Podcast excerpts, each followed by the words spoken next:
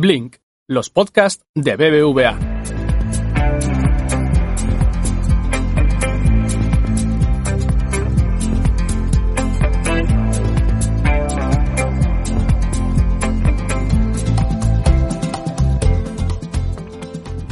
Hola, ya estamos de vuelta con un nuevo capítulo de Blink, tu espacio semanal en el que tratamos los asuntos más actuales e interesantes de la economía, el mundo digital y la sostenibilidad. Estamos contigo, Reyes Pariente, y quien te habla, Lartón de Azumendi.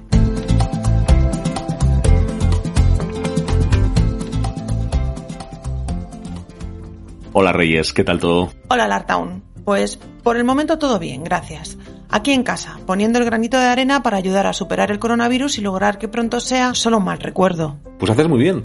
Yo también estoy en casa, ¿dónde si no? Al final, si todos hacemos lo mismo, esta lucha se hace mucho más eficaz. Ya lo dice el refrán, un grano no hace granero, pero ayuda al compañero. Pues sí, así que hoy vamos a seguir sumando granos. Y BBVA está plenamente implicado en ello. Ha anunciado que donará 35 millones de euros dedicados fundamentalmente a la adquisición y donación de equipamiento médico y a programas e iniciativas de organizaciones sociales en los distintos países en los que opera, todo para hacer frente al coronavirus. Así es, y es que salvar vidas evitando el colapso de las unidades de cuidados intensivos es el objetivo prioritario en los hospitales españoles, bueno, y de todo el mundo durante el pico de la pandemia del COVID-19. Y consciente y plenamente comprometido con ese objetivo, BBVA ha donado en España mil respiradores no invasivos. Se trata de equipos BIPAD del modelo Jewel 730.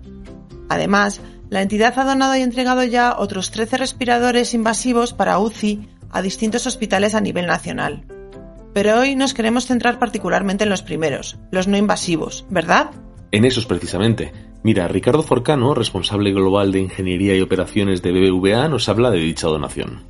En BBVA venimos trabajando las últimas semanas en la adquisición de equipamiento médico en China en un contexto de gran escasez global. Estos mil respiradores no invasivos llegaron a España en dos aviones y los hemos distribuido ya a hospitales de todo el país de acuerdo con el plan de asignación del Ministerio. Y para conocer con detalle su funcionamiento y eficacia, la Unidad de Medicina y Cirugía Experimental del Hospital General Universitario Gregorio Marañón de Madrid ha analizado estos respiradores en su banco de pruebas. Un estudio que podría ser de gran utilidad para hospitales de toda España. Volvemos a escuchar a Ricardo Forcano. Algunos de estos equipos los ha estado testando el Hospital Gregorio Marañón para analizar su uso en pacientes graves de coronavirus y ayudar así a descongestionar las UCIs. El resultado de este trabajo se está compartiendo ya con todos los hospitales a los que han llegado estos equipos en los últimos días. Así es, desde el domingo 29 de marzo, fecha en la que llegaron los primeros equipos al hospital, y hasta el sábado 4 de abril, esa unidad y el servicio de neumología han trabajado para determinar el uso óptimo de estos equipos en la gestión de la crisis del COVID-19. Cierto. Este estudio ha contado también con el apoyo de BBVA para conseguir componentes, por ejemplo, conectores impresos en 3D con la colaboración de Accenture y sensores, como el oxímetro prestado por el Hospital Universitario de Getafe, así como comunicación directa vía Skype con técnicos del fabricante Yuwell en Nanjing, China, y el apoyo del grupo de colaboradores Respiradores for All. Ya que comentas lo de la comunicación con China, creo que habría que destacar que la información proporcionada por los expertos en dicho país indica que allí se llegaron a utilizar 7.000 de estos dispositivos durante el pico de la epidemia en Wuhan y que algunos de ellos fueron utilizados para ventilación invasiva en casos de emergencia. Una cifra importante, sin duda. Y volviendo al informe, este concluye que es de esperar que su aplicación permita retrasar o incluso evitar la necesidad de traslado de pacientes a UCI y, por tanto, ayudar a la descongestión de las mismas. Esta es la gran ventaja de los respiradores no invasivos frente a los que se están utilizando hasta ahora, e incluso construyendo localmente. Mira, vamos a escuchar al doctor Manuel Desco, catedrático de la Universidad Carlos III de Madrid, que es quien ha dirigido esta investigación. No es lo mismo que estos respiradores que se están desarrollando ahora un poco a, marchas forzadas, porque estos respiradores eh, que se están desarrollando con impresoras 3D y tal sirven para pacientes que están sedados y que no respiran espontáneamente, mientras que este equipo es diferente. La indicación que tendría es en pacientes que sí que, respiran espontáneamente, pero esto le da una ayuda y fundamentalmente lo que permite no es que sustituya a un ventilador convencional, porque esto es mucho más sencillo, pero lo que puede permitir es mantener a los pacientes en planta mucho más tiempo antes de que tengan que bajar a la UBI, por tanto bajando la presión asistencial sobre las UBIs y sobre los ventiladores grandes. Pero si te parece, para dejarlo todo claro, Reyes, vamos a hablar un poco de la ventilación mecánica. Pues sí, se trata de una técnica de soporte vital que permite mantener la función respiratoria mientras se aplican otros tratamientos médicos. Existen dos tipos de ventilación, la llamada invasiva y la no invasiva. Exacto, la ventilación invasiva se llama así porque se basa en la inserción de un tubo endotraqueal y es un procedimiento de soporte ventilatorio utilizado en casos graves cuando el daño pulmonar hace imposible obtener una correcta oxigenación. Puede necesitarse por muchas causas, entre ellas la pérdida de una sustancia que reduce el trabajo necesario para mover la caja torácica, el distrés respiratorio, y que puede suceder por la entrada de fluidos al espacio alveolar. Cuando ocurre esto, el esfuerzo respiratorio resulta inasumible para el paciente y los niveles de oxígeno bajan, por lo que el paciente necesita acceder a la UCI, donde se utiliza un ventilador mecánico para empujar aire humidificado hacia los pulmones.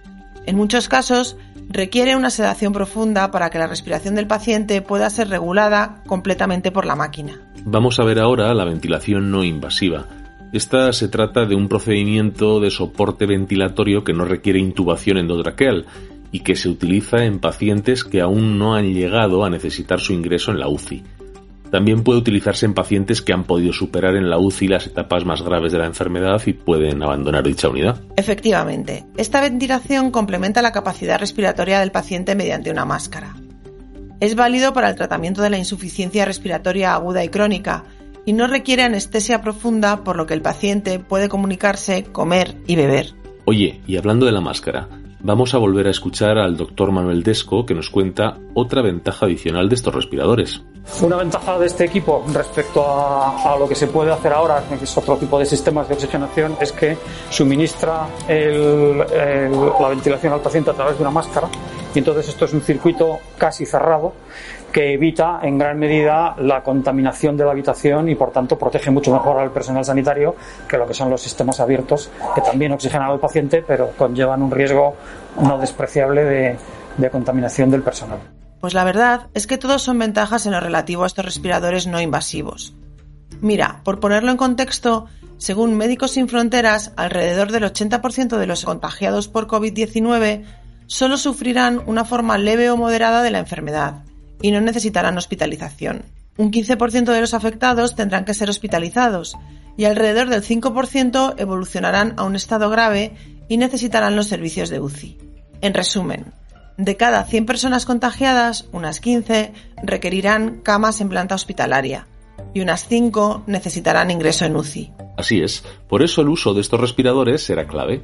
Lo está siendo ya y nos lo relata el doctor Daniel López, neumólogo del Hospital Gregorio Marañón de Madrid. Ya de cara al paciente concretamente, estamos teniendo resultados favorables en aquellos pacientes que tienen una insuficiencia respiratoria de oxígeno, por falta de oxígeno, pero no tan grave como para precisar ya de, un manejo en una unidad de cuidados intensivos. O sea que de tal forma que con esto podemos llegar un poco antes y por supuesto, además del tratamiento farmacológico eh, que se está empleando actualmente, entre las dos cosas creo que suman para beneficiar a estos, a estos pacientes. Claramente se trata de una aportación de la máxima importancia. Sin duda.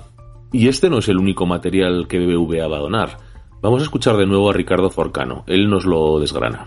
En las próximas semanas vamos a seguir entregando más equipamiento médico como parte del compromiso global de BBVA de donar 35 millones de euros en la lucha contra el coronavirus. Reyes, que son todas muy buenas noticias para un tiempo tan complicado como el que estamos viviendo. Yo creo que lo podríamos dejar aquí por hoy. Pues sí, Lartown, vámonos.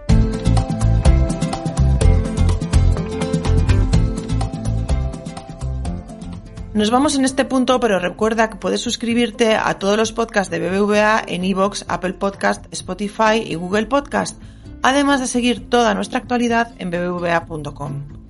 Y si quieres, puedes también contactarnos a través del correo electrónico bbvapodcast.com y enviarnos así tus sugerencias y opiniones acerca de Blink. Volvemos a encontrarnos muy pronto, aquí en Blink. Quédate en casa y cuídate mucho.